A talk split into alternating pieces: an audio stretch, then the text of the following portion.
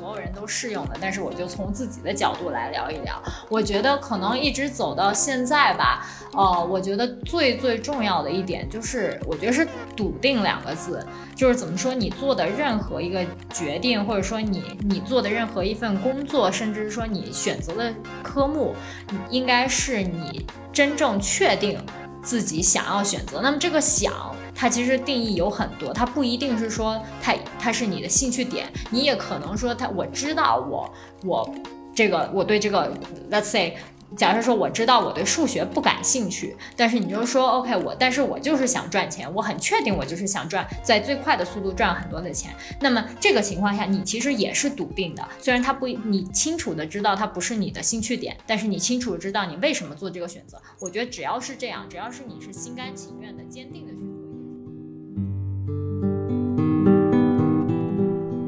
做一件事。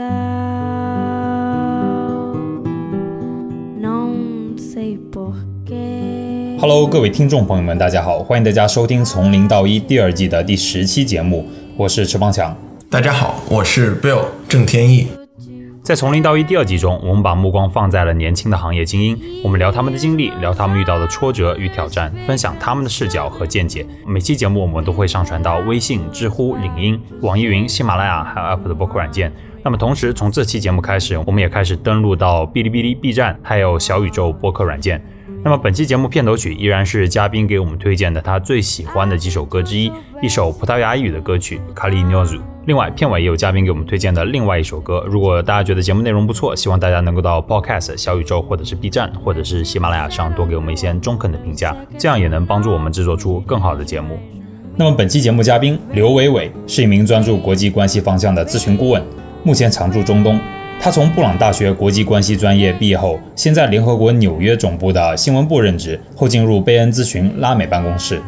此后，他又前往中东，进入一家专注国际关系的咨询公司。那么，在本期节目里，我们一共聊了从纽约的国际组织，再到拉美，再到中东，他是如何思考他职业的发展和转换。在拉美的新环境中，用第三语言做咨询的背景下，他是如何克服挑战。最后，我们还聊了他给其他职场年轻人的建议：笃定。好的。让我们一起进入本期节目。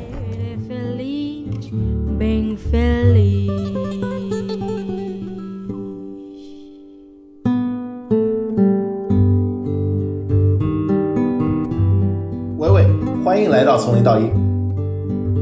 Phil 好。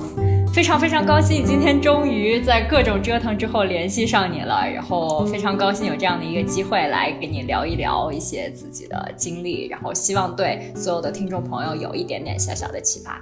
好的，谢谢。我今天其实也也非常荣幸能够在播客上和你交流，因为呢，我自己关注你的公众号已经其实挺久了啊，然后一直非常期待今天的对话，所以也非常感谢你今天愿意来做客，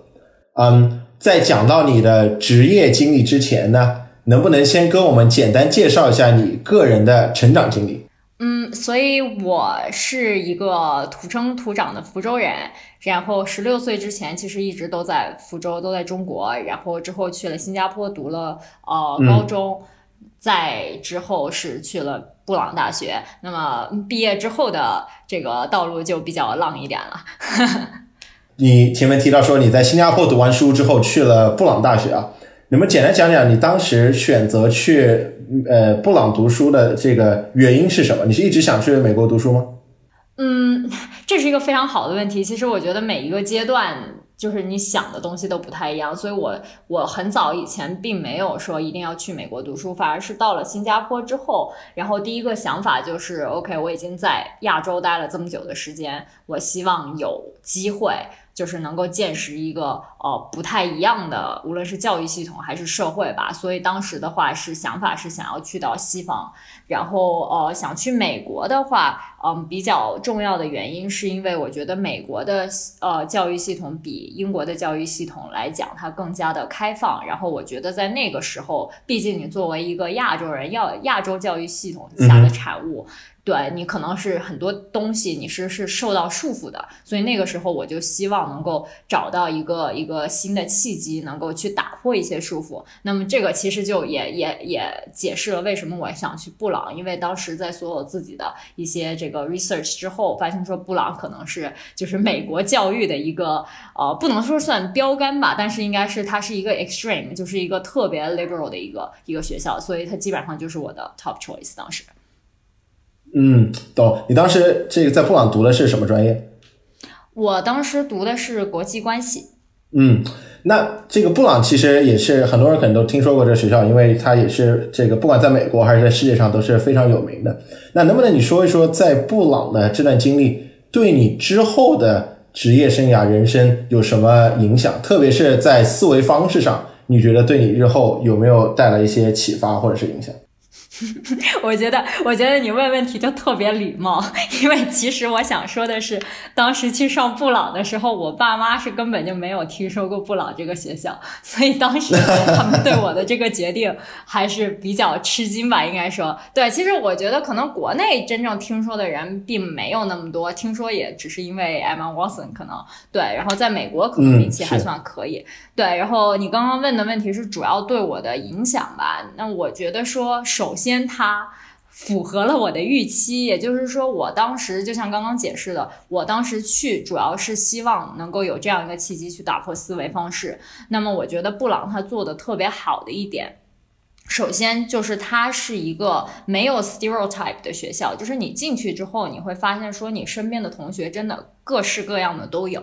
然后它其实没有所谓的一个呃，就是 set path，并不是说大家出来毕业了之后都会去做某一件事情，都会去做某一个行业，或者说呃学的科目都是相似的。它其实不是，它是五花八门的。所以你到了那个学校之后，特别是作为一个亚洲背景的出来，像像在中国的时候，可能呃。你的目标是非常明确的，比如说你就是要考前段年段前多少。你在国内上大学的话，就是呃清北复交，对吧？那肯定是就是最好的学校，这个东西都是非标准非常明确的。但是你会发现说，哎，并不是布朗所有的人都想去，嗯，Let's say Google。对吧？然后你会发现有很多人出来创业，或者很多人去做了义工，所以就是你一时之间你会发现说你这个目标性突然变弱了。那么我觉得只有当你说并不是所有人都向往着同样的一个东西的时候，你才会有时间去和和机会去思考说那我想要的到底是什么？我觉得说布朗他那四年的时间，其实潜移默化给我提供的就是这样的一个环境去思考说 OK。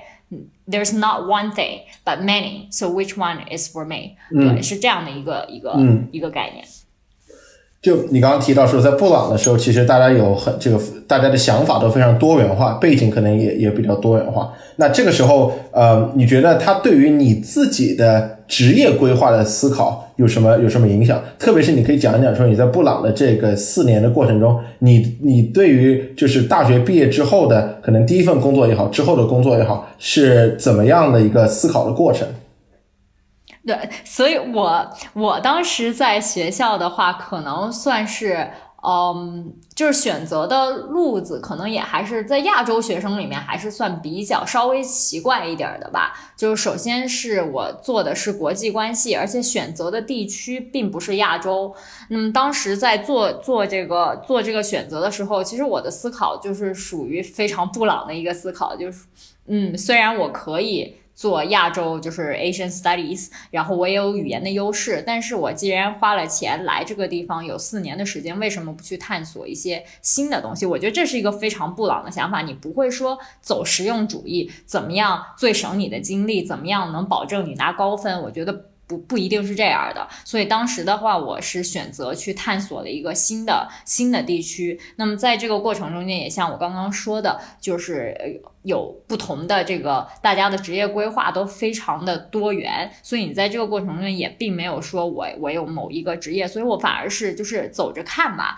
然后每一年就每一个学期，你也会和你的 mentor 就是会会去聊一些未来的规划。那么他们的话就一直说，你关键现在是要找到你。的兴趣点，而不是说非常功利的去找说我应该上什么课，让我以后能够拿到什么样的工作。所以我觉得这个算是一个四年一直贯穿下来的主题。所以我这四年真的就是忙着找自己到底对什么东西比较有兴趣，自己的自己今后能可能呃可以走的方向是什么。那么我一直到了快要毕业那个时候，我才差不多圈定了说，OK，我好像。对国际关系的确是很有兴趣的，那么那个时候才开始去探索一些可能的一些路径。那么对布朗人也是比较 chill，就是大部分时候是 OK。你要是还没有想清楚，你甚至可以去 take 一个 gap year，或者是毕业了之后去做个义工，慢慢思考人生。所以当时我其实也并没有太紧张，当时想的是哦，要是不行就去拉美，就是做做一个 NGO 呀或者什么，再慢慢找呗。对，但是我很 lucky 的，大概是在毕业的那段时间，就是尝。试了一些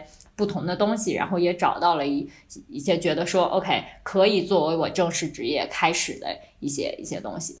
那我知道你的布朗之后的第一份工作是在联合国，那能不能讲一讲说你当时是去联合国做的是什么，以及更重要的为什么会去联合国？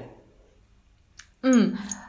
好问题，那么嗯，简单的说一下，我当时就是为什么去联合国吧。这个其实跟刚刚我们聊到说这个整个整个，因为我选择的科目本身是做国际关系，那么在这个四年的过程中间，也是一直的探索，发现说国际关系这一块的确是我愿意。花更多的时间，也今后不介意将它变成一个职业，这样这样的一个科目，那么就开始在这个领域中间去去寻找。那么比较直接的跟我这个呃专业相关的，可能就是有一些 think tank 呀，然后 NGO 一些呃 international organization 国际组织这一块的。那么联合国自然就是这一一整个大的选择。圈里面比较闪亮的一个吧，所以，但是我应该说的是，呃，只要如果听众朋友中间有尝试过申请 UN 的话，你你就会知道说这个是一个比较曲折的过程，它甚至就像一个买彩票一样，通常是你可能一年前、半年前投进去的，它会一直杳无音讯，然后一直到。哦，突然，然后有人联系你，大概是这样的一个过程。所以，我就是老实说，我当时去投这些，包括包括世行啊什么，其实有很多类似的组织，啊，你都会投。但是你其实投的时候抱有的希望是很低的，所以我不能说我当时在布朗的时候就就是呃，my goal is not to enter UN，这这绝对不是真实的，就是我绝对目标不是往 UN 去走的。但是当时是说，如果如果要继续在这个里面，What are some of the good choices？就是好的选择有哪一些？联合国一定是中间一个。那么当时就是算是意外之喜，真的是拿到了呃这个 offer，进入 U U N 的时候，我觉得它的确是一个很呃跟我跟我想象中还是比较相似的一个平台吧，也的确是作为国际关系的人呃可以去向往的一个平台。呃，在我们继续聊你这段经历之前，我想简单问一下，你当时在尤恩具体做的是什么？因为这个尤恩毕竟也很大嘛，就可能大家里面每个做的这个事情也不不大一样。这能不能简单概括一下你当时在尤恩的那个职位或者那个部门是干什么的？哦，对，刚才太高兴聊的都忘了。对我当时其实进去，呃，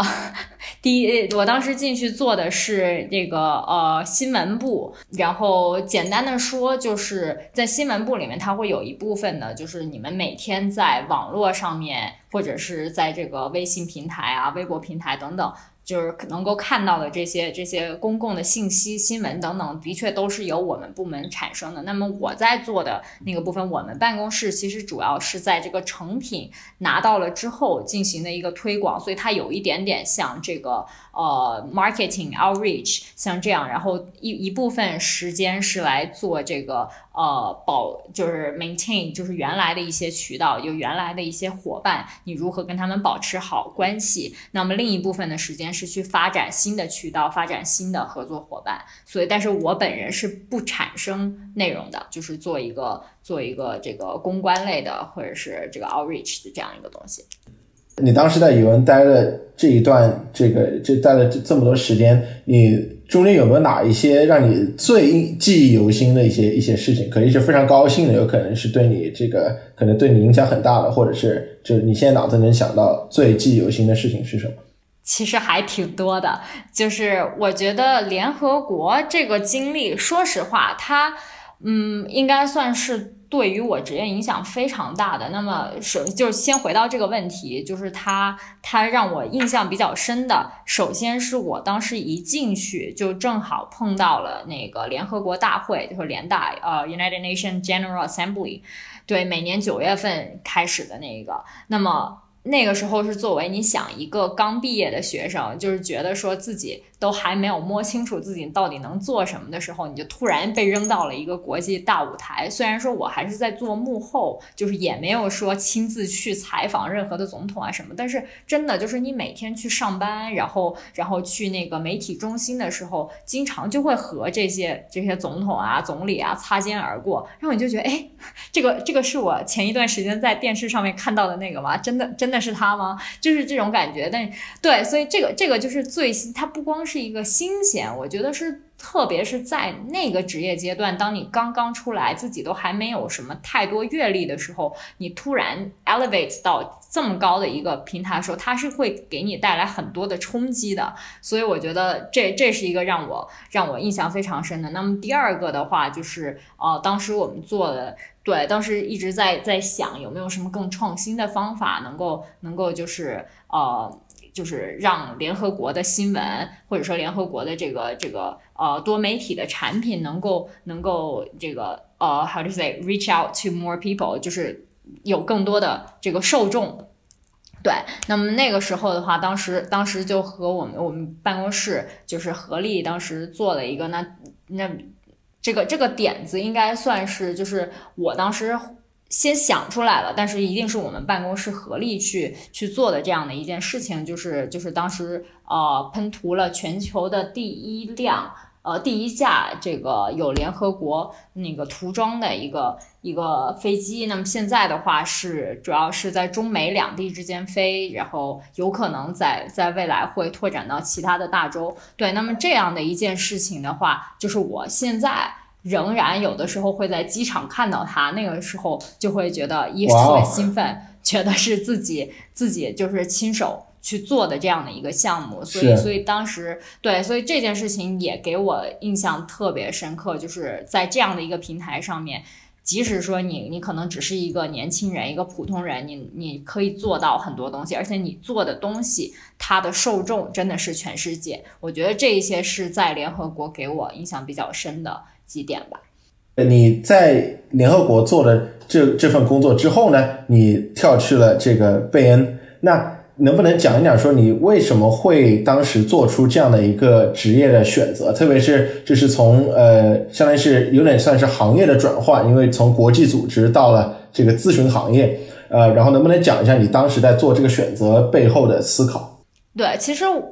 这个问题问到了点子上。其实那一段时间的话，就是除了我刚刚跟你分享的这一些，就让人觉得很刺激、很有意思。那么它其实联合国也也有另一面，对，就是大家可能都知道，它是一个比较大的一个系统。然后你可以把它看成是一个国际公务员系统吧，所以就是和这种大的机构，然后跟公务员这样的一个一个工作体制，它所带来的某一种生活方式或者说工作方式，比如说朝九晚五啊等等，这个这个东西大家可能都多少能想象。那么就是呃，当时我在那个在联合国的时候，其实当时有一段有职业焦虑，主要的原因就是呃。就是当时毕业的时候所想象的，呃，自己和你真正在联合国的时候的自己是有一点出入的。这个东西我觉得可能需要就是 详细的给你解释一下。就是我觉得说，解释一下在，对，就是我觉得，嗯，可能很多人都会有类似啊，觉得说从学生到职场，它是应该是有一个，呃。跨过鸿沟一样的感觉，它是应该有一个蜕变的。所以我当时想象职场的自己应该是就是一个很快节奏的，然后呢，然后再再比如说做一个 presentation，然后或者是能够做改变一个很大的决定，就是你你脑子里面是那种白领职场人的感觉，对。但是我觉得说在联合国的时候，它不是，就是我们是做一个朝九晚五。所以当我在纽约的朋友都还在，大部分是投行咨询嘛，所以当他们还在。工作的时候，哎，我就下班了，对吧？这件事情它本身是很让人愉快的一件事情，但是在那个。职业阶段的话，我觉得因为对自身的定定位是特别不准确的，就是你会一是会用一个自己脑子中间想象的形象去要求自己，另一个你会你会和你的这个这个 peers 不不算是 peer pressure，但是你会你会去 benchmark，你会去比较，你会说，哎，我是不是有一点太闲了？所以当时我的真的职业焦虑真的就是来自于说我这个时间是不是工作的太短了？当时是。是有这个感觉，觉得说我年轻的时候是不是应该去接受这种高高强度、快节奏的去洗礼？虽然说我在联合国在做出来的项目也特别特别有意思，但是。我这个背就是它像一个背景音一样，它会一直一直在我耳边，就是说你怎么六点又下班了？你也不应该再工作一会儿，就就是会有这个这个焦虑。所以我觉得这个应该算是直接促成我当时想要离开联合国。然后我觉得说联合国在某种程度上它仍然像是一个象牙塔吧，像是一个 big bubble。然后而且像联合国这样的机构，因为它它的。他每一个决定都有太多的东西会受到影响，就是用英文说就是 a lot at stake，对吧？所以像他做的决定的方式，就是相对来说是比较稳重、比较比较保守，然后也比较慢的。所以就是和我想象中间应该是快节奏什么，它也是不一样。所以像很多东西，我就觉得自己像是被困在一个和现实世界不太一样、和外面的世界不太一样的。这样这样一个环境中间，所以我觉得当时呃也是很纠结，因为毕竟这是一个很好很好的工作，然后也有很多很多很好的机会。但是我当时一直都觉得说，OK，我已经知道联合国是什么样子的，我觉得我以后也有可能还会再想回来。但是我觉得我一定要看到，就是世界的其他部分到底是什么样子，就比如说私企啊，或者说这个 bubble 之外的人到底是怎么样工作。我只有说看到了两面，我才有可能说选择。我在没有看到两面的时候去 settle down，对我来说是不太可能的一件事情。所以当时这段时间非常纠结，但是最后还是决定跳到这个私企，到一个到一个商业世界里面去看一看。我觉得刚刚你讲那段也也非常有意思，就是你其实在也是在做一个这个 soul searching，就看自己到底真的喜欢是什么。嗯，那我感觉如果。你当时想要跳去一个私企的话呢，其实这世界上还是有很多私企，这个在纽约也有很多，嗯，在美国其他地方也有很多。那为什么你最后会选择去呃 Bain，而且是在 Bain 的这个拉美的办公室？能不能和我们这个介绍一下当时的想法？嗯，所以。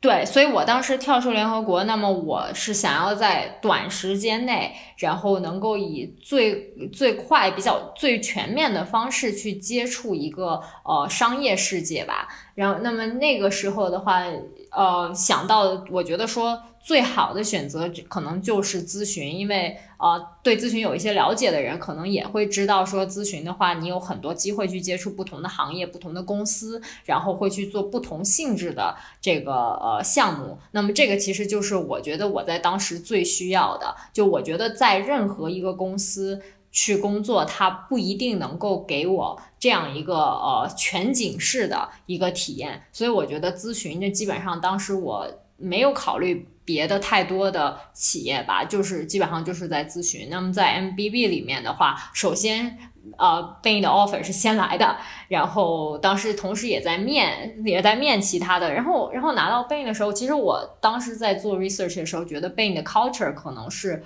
我会最喜欢的，所以拿到了之后也就没有再想 go through 其他的这个这个折腾，就就直接就接了，基本上。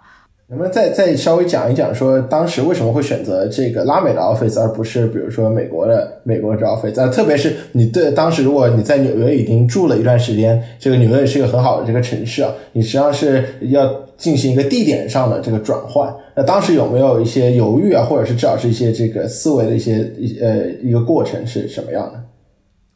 哦，这个可能是一个比较个人的选择吧。一，我觉得我的性格上面来讲，可能是好奇心比较强，所以我反而是在纽约待了一段时间之后，觉得说，OK，我已经知道纽约是什么样子。为什么不去换一个地方？对，所以就是反而它是一个是一个 plus。然后第二点的话说，为什么拉丁美洲？那么即使在布朗的期间，我自己学的是就是拉拉拉美关系这一块。然后第二点是，当时在这个职业目标大四之前，职业目标还没有很明确的时候，甚至有想过说 take 一个 gap year，或者是去拉美做义工。所以就是对于拉美的这个好奇，加上自己的背景，再加上一直想。要去实地考察，所以基本上当时选择这个拉美 office 算是我的 top choice。它通常是能够放三个三个不同的选择吧。我前我前两个全部都是拉丁美洲的办公室。呃，所以你最后是到了哪一个办公室？对我最后是从呃阿根廷布宜诺斯艾利斯开始的。那你现在到了这个阿根廷？然后呢，开始了这个新的工作，然后在新的行业，在咨询行业。那在这个新的公司、新的行业和新的地点，呃，做这件呃开始这个这份工作的时候，你有你有碰到一些挑战？不管是这个咨询工咨询工作本身的挑战，或者是呃，由于你需要用这个，你可能需要用当地的语言进行工作，或者甚至是一个新的一个环境所带来的挑战啊，能不能讲一下你当时是如何克服这些这些挑战？我觉得挑战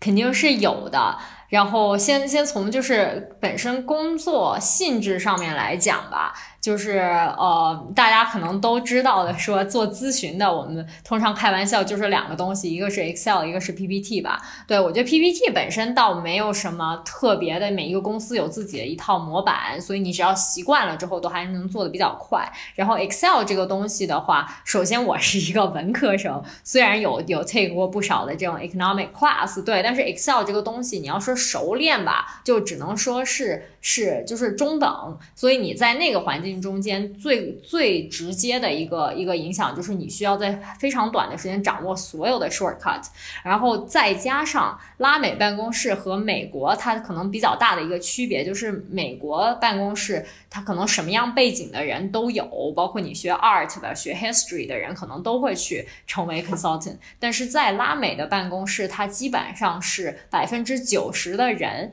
哦，全部都是 engineer，所以你想象一个，就是原来就是一个工科背景出来的人，所以他们在这一点上面是已经是非常强大的。所以我记得刚开始的话，很多时候就是压力主要是来源于，哎，为什么人家十五分钟能做完的东西，我可能需要半个小时？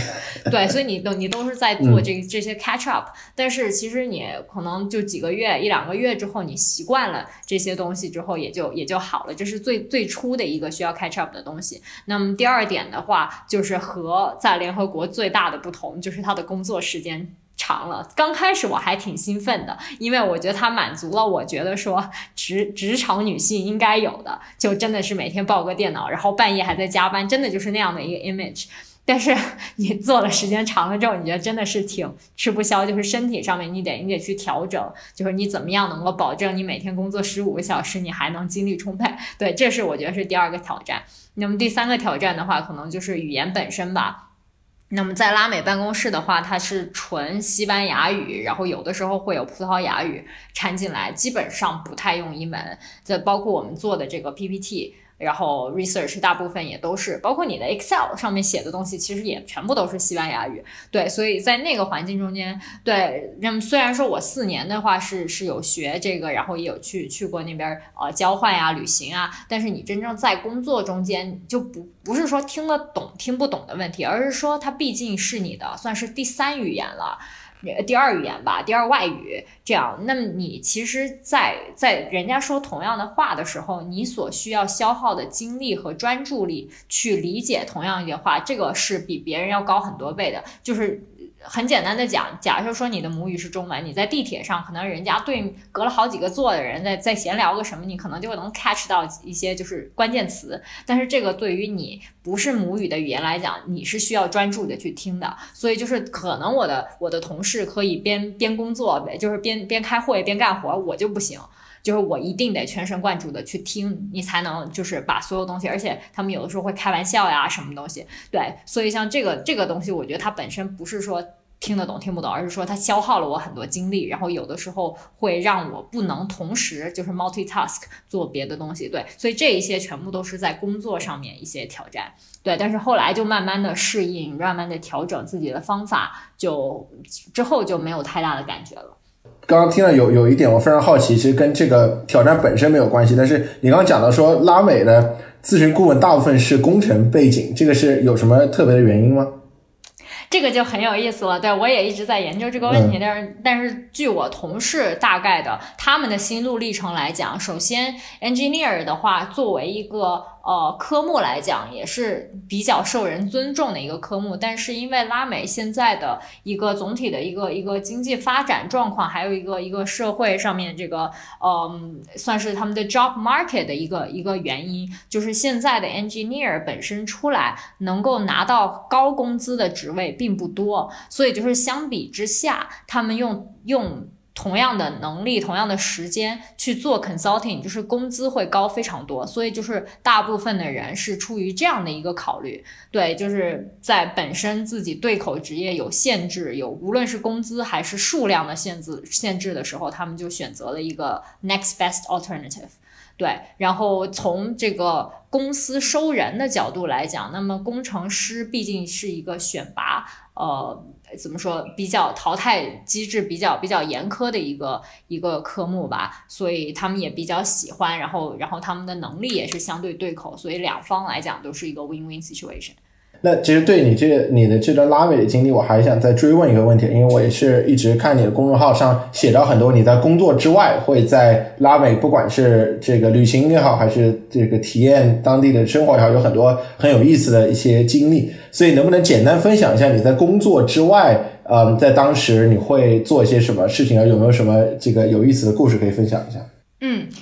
有的有的，在拉美的确是非常愉快的一段一段工作生活的经历。那么，这首先简单的讲一下，我在拉美其实有在两个不同的办公室工作过，一个是阿根廷，一个是智利。那么在两个地方的话，其实工作方式会有一点点，就是生活方式会有一点点不一样。那么在在阿根廷的时候，其实呃本地人多，我猜想的原因是因为阿根廷近年的经济真的是很差，所以你作为一个外国人去到当地的话，实际上就是你的。对你，你无论是工资啊，还是生活成本，这个东西它的不确定性太高了，所以慢慢的，他对。外国人在近几年来讲，对外国人的吸引力就会比较低。那么相对来讲的话，智利就是算是呃拉美可能最受欢迎、相对稳定、相对这个呃发展比较好的地方。那么我当时在那个那边的话，就有特别多的欧洲有就欧洲过来工作的人，对这点特别有意思。那么在阿根廷，因为本地人多，然后阿根廷又是一个非常。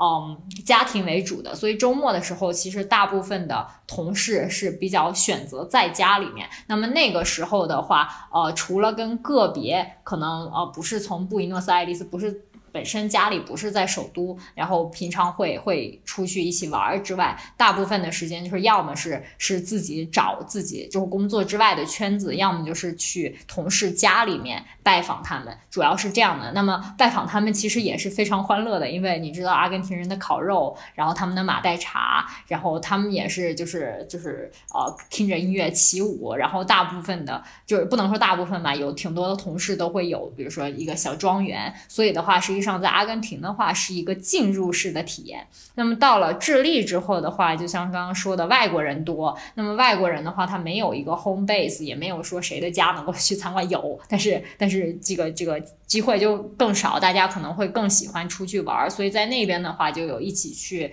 这个，比如说呃里约狂欢节呀，然后周末会经常去参加各种 party 呀，然后在那边当然也有烤也有烤肉啊什么的，对，所以就是会相对不太一样吧。就是两种不太一样的生活方式。如果听众朋友们对这个话题更有兴趣的，他们也可以去看你的公众号，然后到时候我会把你的公众号加到我们的 show notes 里面，大家可以去这个多看一看。那 你在拉美之后，你在拉美之后又这个换了一个地点和换了一个工作，那能不能和我们讲一讲，说你在 Bain 之后的职业的选择，当时是出于怎么样的一个考虑？嗯，所以在嗯。这这这个工作机会吧，我觉得说其实来的也还蛮神奇的。那么那个时候，我其实主要的又是陷入了一个，我就不能算危机吧，但是当时的确是对这个咨询行业有一个重新的思考。可能大部分人在咨询行业工作的两到三年的左右，会会产生一个。呃，就是重新思考，会有一点点动摇的心理。我觉得最重要的原因是因为它的强度真的特别大，所以就会就会有一种 burn out 的感觉。所以在那段时间，我自己的朋友中间也有也有很多在做咨询的，所以就是大家入职的时间其实也差的不会太多吧。然后大家就会一起在聊说，哎，你最近感觉怎么样？所以我觉得在那个时间段，就是有很多人都感觉到了 burn out，也是一个频繁跳槽的这样的一个时间节点。那么对于我来说，我当时是是开始就是第一次没有说认真的考虑跳槽，但是就在在重新思考说这个咨询它到底就对于我来说，现在它的好处和不好的地方到底是怎么样，有没有必要进行重一个重新的调整？那么这个时候，这家就是现在这家公司的话，它就出突然出现在我的世界里面。那么那么它的话吸引我的一个点，其实主要是它因为是呃。仍然是一个咨询公司，或者说它仍然是用了咨询的一个一个 toolkit，就是仍然延续了一些做事的方式等等。但是它的这个呃研究的对象或者说帮助的对象其实是更偏向于国际关系这一块儿，所以我觉得。当时在首先是已经产生了一点点这个这个动摇的心理，然后第二个的话又觉得说它它是一个很好的很还算相对自然的一个一个延伸吧，就是把我将我大学的还有包括在联合国的一些经历都结合进去，在同时能够继续使用我在。在咨询学到的一些东西，所以我觉得它可能是一个很好的一个呃，就是让我做一个休息的这样的一个一个一个选择，所以当时也就基本上就就同意来这边吧。可能你现在不方便说你这公司具体的名字啊，或者一些具体信息，能不能简单概括一下你现在的大概的日常工作可能是是什么样的？嗯，现在日常工作，说实话和这个原来在咨询公司。没有太大的区别，就是它的整个程序，就是如果做咨询的朋友应该听到会觉得啊很熟悉。我们通常也是早上开一个呃这个小组的例会，我们通常是分成 work stream 嘛，所以每个小组有自己的时间。我们通常会早上开一个例会，然后把今天和未来几天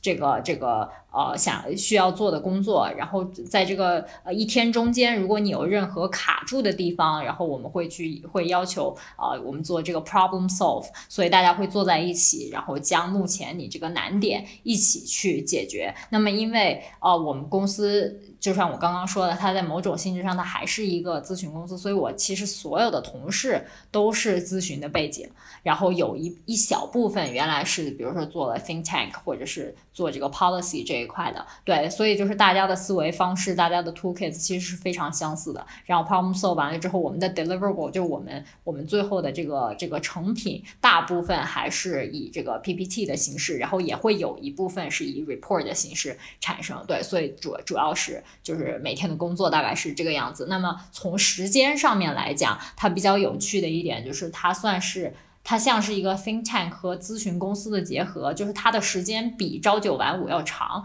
但是又绝对比这个咨询公司要短。所以像我们加班到半夜的情况是相对少的，所以这个也比较满足了我当初换工作的一个预期，想要 take 一个这个小小的这个这个 break 这样。对，但是因为毕竟它还是一个，它和 think tank 可能不太一样，或者说呃这个 research 本身不太一样的地方，它毕竟还是有客户你需要你。需要去这个照顾到的，所以我们也有凌晨加班到三四点的情况，就是突然有什么突发情况，那么我们也是需要去处理。所以这是一个非常有意思的，在两者中间还是结合的比较好的一个工作。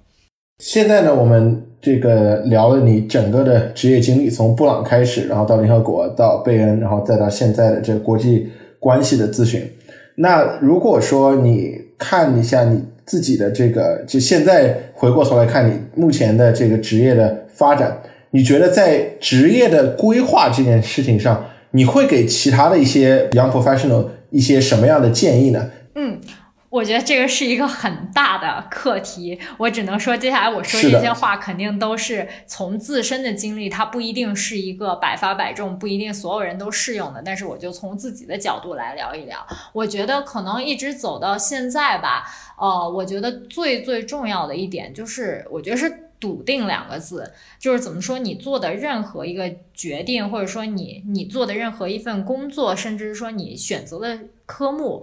应该是你真正确定自己想要选择。那么这个想，它其实定义有很多，它不一定是说它它是你的兴趣点，你也可能说它我知道我我这个我对这个，let's say。假设说我知道我对数学不感兴趣，但是你就说 OK，我但是我就是想赚钱，我很确定我就是想赚在最快的速度赚很多的钱。那么这个情况下，你其实也是笃定的，虽然他不，你清楚的知道它不是你的兴趣点，但是你清楚知道你为什么做这个选择。我觉得只要是这样，只要是你是心甘情愿的、坚定的去做一件事情，我觉得它就是适合你的。对，所以我觉得这一个这一个笃定的点是，应该是大家可能无论是在大学还是在这个职业初期，要尽快去确认的一件事情。因为我后来发现，就包括有时候回国跟很多朋友在在聊起职业焦虑这一块，我觉得其实焦虑来的。最主要的原因就是我不知道我自己为什么做现在事情，或者说我刚开始可能觉得不错，但是某一个时间节点，我开始觉得它并没有那么不错的时候，你回头看，你甚至可能都不知道自己怎么走上这条路，然后也可能没有勇气去改变它。特别这个情况可能在国内更明显，因为国内的话我怎么说？我觉得可能这个社会压力、舆论压力、家长的压力会更大一点。对，所以就是我有一些朋友，可能就是我们所谓的拿到了一些铁饭碗、金饭碗。在一些比如说大的国企啊什么，其实是大家看起来非常好的一些工作。那么在这种情况下，他们如果说。产生了茫茫然焦虑，其实是更不容易去改变的，因为所有人都会跟你说啊，你这个东西很好啊啊，你知道还有多少人还想进你这个职业吗？但是我觉得他缺的就是一个笃定，别人想要的东西不见得是我想要的东西，所以只要你一定想清楚了这一点，我如果说我觉得这在这个国企虽然说可能无聊一点啊或者怎么样，但是我觉得这个稳定是我想要的，那你就坚持去做。对，所以我觉得这个是我可能给所有人最重要的呃。呃，这个嗯，建议吧。稍微换一下话题，就是前面我讲的是职业焦虑，但有一个相关的，但并不是完全一样的，是关于职业的上的一个压力。那这个压力我更多指的是说，在一个呃，像做咨询也好，或者是其他的类似的呃，这个投行甚至各然后科技公司这些压力很大、节奏很快的这个工作上，呃，你前面也提到了，这个很容易这样的工作很容易会让人 burn out。那你能不能给我们一些这个你自从你自己过往的经历来说一些建议啊？怎么样能够这个避免自己很快的被 burn out，然后更好的应对压力？啊，OK，其实嗯，首先我想说的是 burn out 这件事情啊，其实啊有的时候也不是我们能够控制的吧。其实你仔细想，像咨询啊、投行啊，每一天的工作量大概是在十二到十五小时，有的时候甚至会更多。所以呢，这个其实我个人觉得说是呃很超越呃人人的这个这个体力呃和脑力的极限的。所以你可能呃连续这样工作几个月还行，一年也可能可以，但是大概你。到了两到三年左右的话，其实如果大家去观察，会发现那个大概是一个呃跳槽的高峰期，因为很多人可能会真的在那个时候意识到说我受不了这个强度了，对，然后会即使说没有说真正意义上 burn out，也会进入一个倦怠期，就是觉得怀疑人生这个样子，对，然后然后在大概在两到三年的时候，一是。跳槽的人多，那即使说不跳槽，大家也可能会选择各种方式去 take a break 啊，要么是比如说上一个 MBA，然后有的人可能会选择这个 leave of absence，就是呃放一个两到三个月的长假，就是完全和这个工作隔离开来，就是换一个换一个生活方式，换一个心情，然后。再重新满血复活这个样子，对，所以说了这么多，其实我就想说说，我也其实没有很很好的办法能够 prevent 就是任何人 from 这个 burnout 啊，我我觉得这个这是一件很难的事情，在这个工作强度下，对，那我只能说，嗯。在这个每一天的工作中间，有没有什么办法能够尽量的给自己减减压，呃，不至于说啊每一天都都绷的。特别紧，就是压力都特别大，这个样子。对，然后，嗯，我这边就和大家重点分享就一个吧，一个点这样。嗯，我觉得自己刚刚进入，嗯，这个咨询的时候，最最让我觉得可怕的一件事情，可能就是这个他们分配任务。首先。明确的是，这个任务量永远都是很大的，对。但是还有一个的话，就是通常上司给你呃分分配任务时候，通常就是嗯，这个叫什么三个小时，你给我画一个画画多少张 PPT，或者说他直接就说你给我做我做做一个这样的一个 research，或者说做做一整个主题出来，像这样的一个一件事情，对。那么我觉得这个的话，除了说工作量本身是很大，你可能要马不停蹄的在做。更重要的一个压力来源，其实是来自于心理，因为这听起来就挺可怕的。说，哎，你三个小时要做这么多事情，对，所以我觉得刚刚进入咨询的时候，可能这是我最大的压力来源，就是总会觉得很 很恐慌，很啊，怎么说焦虑吧？就是觉得说，天哪，时间好少，事情好多，我要做不完了，就会一直有这种 nagging voice 在你脑子里面，就是天哪，天哪，你要做不完了，怎么办？怎么办？这个样子。对，所以我觉得这个其实，哦。嗯，完全不亚于就是这个 workload 本身的压力吧。对，所以我想跟大家说，是如果你有办法去减少这一部分的，就是心理压力的话，实际上会让你的生活好过很多。对，即使说你仍然是马不停蹄要去做一件事情，那你至少说你心理上面不会紧绷着那一根弦。对，然后我个人觉得说最嗯。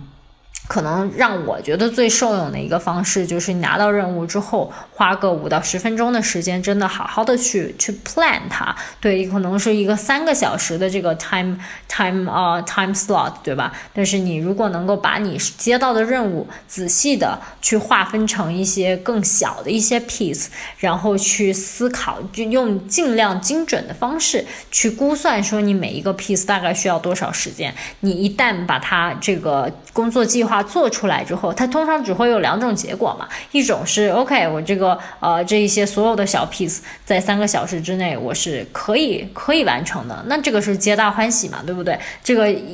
就。就给你造成了一种，哎，我是完全在掌控之中这样的，其实你的心理压力会小很多。那假设说你遇到第二种情况，就是，哎，你做完了工作计划，你会发现说这三个小时根本不可能做完这这么大一项任务。那这种时候怎么办呢？我的建议是说，与其你呃硬着头皮说，那那我还是抓紧时间做吧。但这种时候的话，呃，一是因为你已经知道你可能不太完成了任务，所以你心理压力只可能更大。对，所以我建议我的建议是，如果你遇到一个情况是你的估算告诉你说你不太可能完成这个任务，那么我觉得首先再次估算一遍，保证说自己没有说在中间出了什么大的大的篓子，没有说就是过高的估计了呃某一个需要的用时啊等等。如果你再次估算之后，你觉得说，嗯，我的确就是需要这么多时间，三个小时我就是做不完。那这个时候，我会强烈的建议大家，呃，提早的把这件事情 flag 给你的，呃，这个呃 manager，你就告诉他，很明确的告诉他，我觉得我需要多少时间，但是呃，你给我的三个小时，我可能是做不完的。对，那通常这会这个会有两种两种结果嘛，一是哎，他可能手上人手够，他会说 OK，那让谁谁谁一起来帮你做这件事情，那你们可能就是能够分。分担一下，那能够完成任务。那第二种情况，可能在咨询里面会更经常，因为通常人手都是很很短缺的。那这种情况，他可能会跟你说：“OK，如果你只能完成百分之七十，那你就完成最重要的那百分之七十。”所以，就是无论是哪一种情况，你至少你的你的 end result，你的结果都是 OK。我知道我这三个小时具体要做什么，我能够做到什么程度。对，所以无论是哪一种情况，都比你一开始很笼统的觉得说：“天呐，我要好。”好多事情要做，我要做不完，那一种恐惧和和这个焦虑感相比，你一旦觉得自己是 under control 的，呃，至少在在我自己的实践过程中间，我觉得我至少心理压力这一块会小很多。对，所以希望这一点对大家也有用吧。嗯，我们聊了不少的关于这个职业上建议，有没有其他的？不管是规划、职业规划也好，跟焦虑、压力相关，或者是其他的一些话题，你也想分享的，但是我前面还没有问到的。嗯，我觉得你都问的还是比较齐全的吧。但是毕竟今天这个我们在很短的时间里面 cover 了很多东西，然后希望说不要给听众产生就是误解，因为有很多东西可能还是一些比较比较个人的体验，不一定说能够被复制。那么反正我觉得总体来讲，就是想告诉大家一。尽量去找真正适合自己的东西，然后二是不要不要害怕去体验，就是有的时候有一些弯路是只有你走过了之后，你才能回过头来。告诉自己说，OK，怎么样未来的路怎么样去走才是更适合自己的？所以，所以我会我会希望大家就是勇敢的去尝试一些东西，但是在尝试的过程中间，你不能是一只无头苍蝇，你不能就是什么东西觉得有有趣你都去做。那么，我觉得最简单的方式就是你真的是理性的坐下来，我们在用咨询的术语上面来讲，就是做一个 no regret move，对吧？所以就是你怎么样，我接下来我希望就是接下来做的每一步，它都。应该是就是能够给我开更多的门，能够给我更多的未来，更多的选择，而不是应该把我这个路给堵死。那么只要说你一步一步往前走，都会给你带来更多的可能性。那么你这条路就不会越走越窄。就是大家就不要担心这个情况下去做。呃，一一些改变。那我们接下来 进入这个播客的最后一个环节，就是我们的这个快问快答的环节。然后这时候我会问你一些这个比较简单的问题，然后你可以用一到两句话简单的回答一下。那首先第一个问题是你最喜欢的家乡食物是什么？锅边糊和鱼丸，都是福州小吃。你最喜欢的城市或者是国家是什么？呃，里约热内卢吧，是一个非常矛盾的城市，但是真的很喜欢。然后你最喜欢的这歌手或者是音乐是什么？嗯，其实平常不太听歌，然后如果听的话，拉美音乐比较多。然后还有一个人哦，Andres And Andrea Bocelli，就是一个意大利的盲人歌手，他声音真的特别特别好。那你现在这个不工作的时候会主要做些什么？不工作的时候，在家喝茶特别多，然后喝茶、读书，然后写作，然后有假期或者是有大段的时间的话，会出门见朋友，然后去旅行。嗯，那如果你可以选择这个世界上任何一个人，呃，和你一起共进晚餐，你会选择谁？费尔南多·托雷斯 这个人，我觉得我可以快速的呃做一个 介绍。他其实是他看球的人就知道他是西班牙球星，原来在马德里竞技。那么为什么我会特别想跟跟他吃饭呢？是因为他其实是我真的是一个偶像级的人，他其实对我的人生都是有影响的。我很早就喜欢喜欢他，然后那个时候他还在西班牙踢球，所以只会说西班牙语。然后完了，当时就是就是这么一点小事儿，然后让我觉得嗯。我希望我有一天能够听懂他原汁原味的 interview 和他的他的这个采访，所以我才选择了西班牙语，这是真的。那这个接下来还有最后两个我们的这个固定的问题，嗯，然后第一个是你能不能推荐两到三本你自己这个很喜欢的书？嗯嗯，那我就推荐三本，就是。比较比较呃 random 的书吧。那么第一本是很早以前读的，呃，叫做《The Twelve Million Stuffed Shark》。这个东西它是讲一个呃这个现代艺术和它背后的一个一个逻辑，它背后的经济，我觉得是很开脑洞。那个时候我在纽约，然后经常看不懂现代展，然后看完了这本书之后，我觉得非常就给了我很很好的 insight，就是对于这个有同样的困惑的朋友，欢迎欢迎去看，很有意思的一一本书。那么第二本的话就是特别符合现在吧，《The Black Swan》就是黑天鹅。然后我我觉得是大家如果还没有读，建议去读一下，很有意思。那么第三本的话，呃，就是跟旅行比较有关系吧。呃，我会推荐的是傅真的《泛若不系之舟》。那么他其实写过三本书，那这一本我觉得是三本中间最好的，是讲的是在亚洲的一个一个行程。我觉得他呃比较。呃，厉害的一点就是它将形成和对一些文化的思考，包括一些宗教，然后哲理的思考，我觉得是融入的比较好的，呃，也很也很愉快的一个一一本书。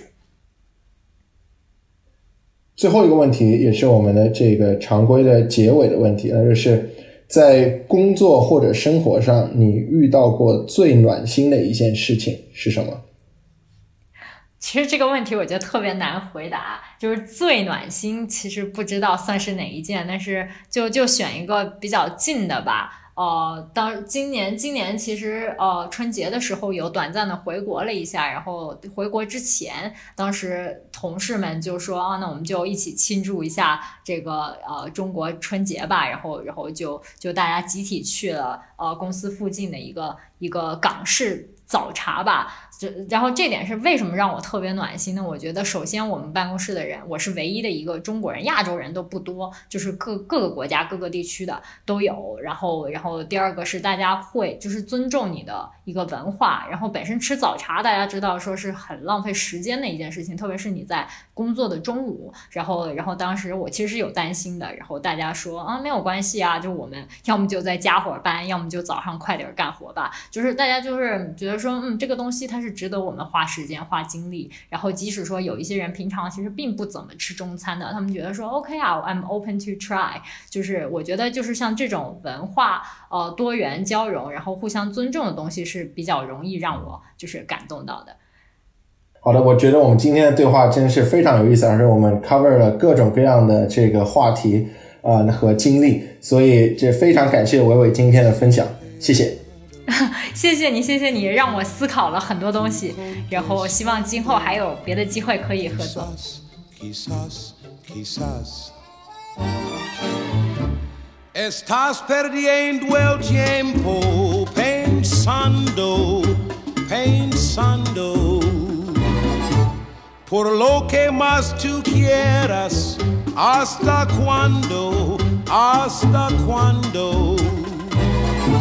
Y así pasan los días y yo desesperado y tú, tú contestando, quizás, quizás, quizás.